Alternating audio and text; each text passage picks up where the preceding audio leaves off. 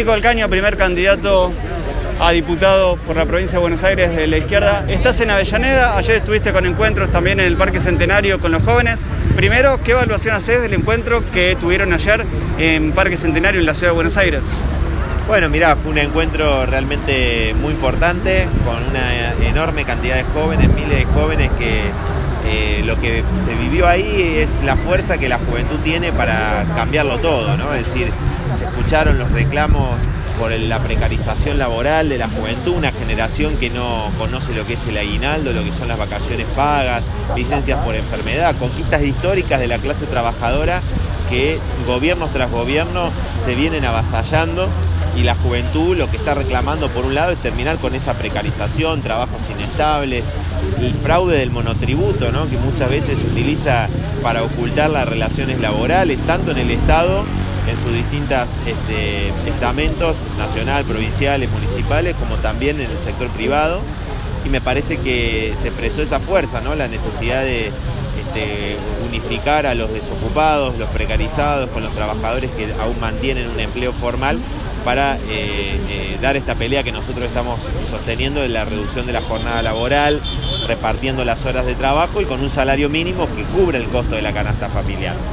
Por supuesto, se expresaron este, las demandas este, de las mujeres, que vienen de la conquista del derecho al aborto a través de esa enorme marea verde que dejó una enseñanza muy importante, que a diferencia de lo que nos quieren vender desde algunos sectores, de que lo importante es este, pensar cada uno en, lo suyo, pisarle la cabeza al del lado, el individualismo, la marea verde demostró que es lo contrario, la lucha colectiva, el compañerismo, la lucha mancomunada es la que conquistó ese derecho, ¿no? Y, esa frase de que se discute, se vota en el Congreso, pero se conquista en las calles. Creo que esa es una conclusión muy importante.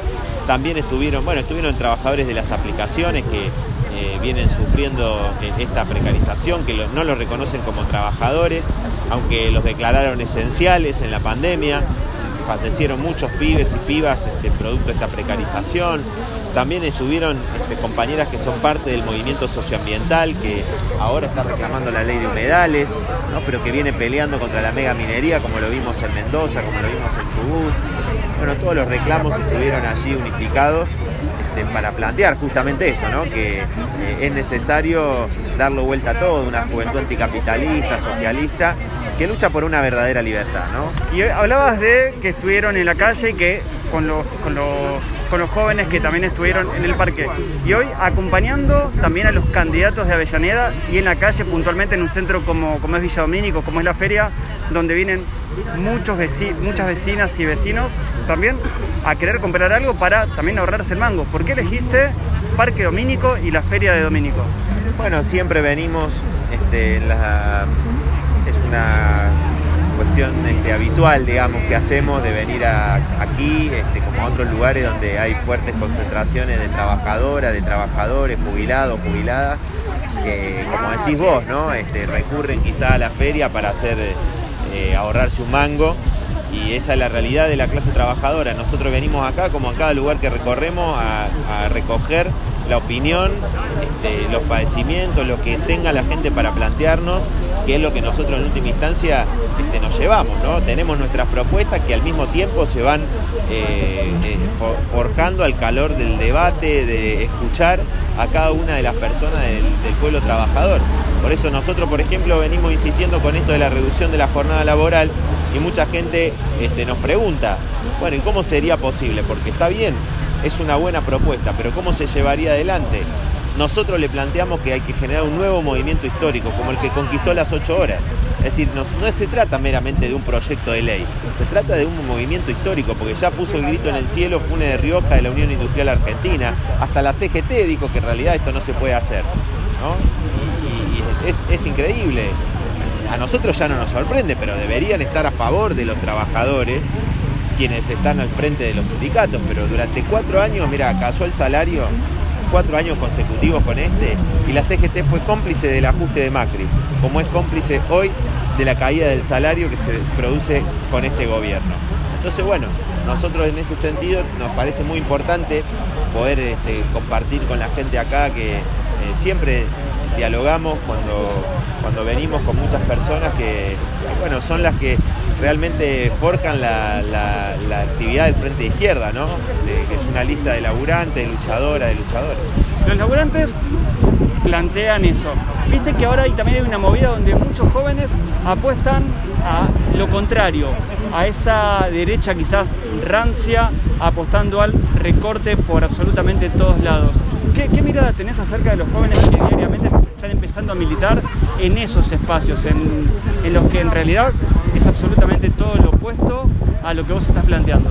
No, bueno, creo que a nivel internacional estos sectores tienen una enorme promoción, ¿no? O sea, este, lo vimos en Estados Unidos, este, Trump llegó al gobierno inclusive, este, y lo vemos en, Brasil con los Bolsonaro, es decir, parten de, es una reacción a las conquistas como la, que conquistó el derecho al aborto legal, seguro y gratuito, ¿no? Es decir, una reacción conservadora de sectores de, jóvenes, yo creo que de, más bien de clases medias, de clases medias altas, y me parece que es un, después hay mucha gente que, que está engañada, ¿no? Porque creen que realmente defienden la libertad cuando llevan en sus listas a defensores de la dictadura genocida, aduladores de Videla, eh, y al mismo tiempo que hablan de libertad quieren flexibilización laboral para retrotraer los derechos laborales un siglo y esclavizar a la juventud que trabaje 10, 12, 14 horas por día por un salario que no te alcanza, sin derecho a la vivienda. Es decir, quieren echar a millones de trabajadores estatales, aumentar la desocupación, quieren privatizar las universidades. La libertad que quieren es la libertad para algunos pocos de poder explotar como quieran a la mayoría trabajadora esclavizándola.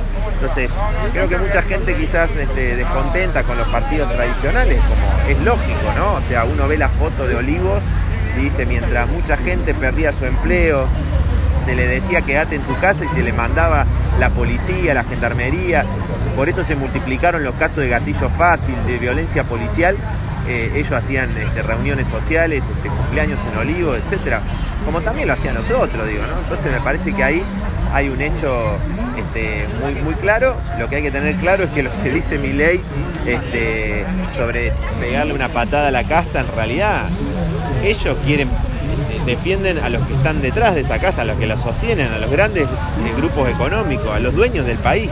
Ellos quieren justamente eh, todas las medidas favorables a esos sectores, por eso tienen tanta prensa, tanta difusión, lo vas a ver a cada rato en cualquier programa de televisión, este, me parece que eso es este, un poco lo que está pasando en Argentina, ¿no? Y veremos qué pasa en el proceso electoral, ¿no? Cuando faltan tres semanas de acá al 12, ¿cuáles son los pasos a seguir o por dónde van a estar junto a los distintos candidatos? ¿Cuáles son tus próximas recorridas?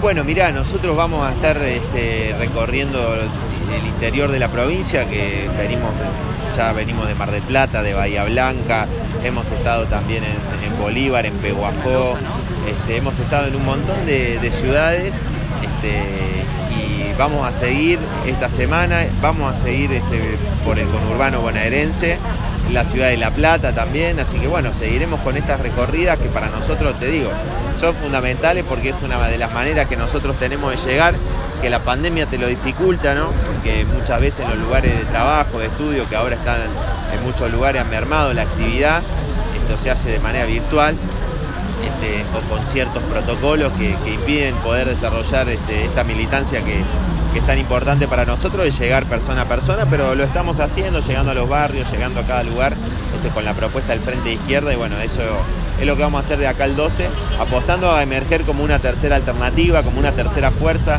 que surge desde abajo. Nuestra lista está llena de trabajadoras, de trabajadores y de jóvenes, este, y lo hemos demostrado, ¿no? Como Frente de Izquierda hace 10 años que nos hemos conformado.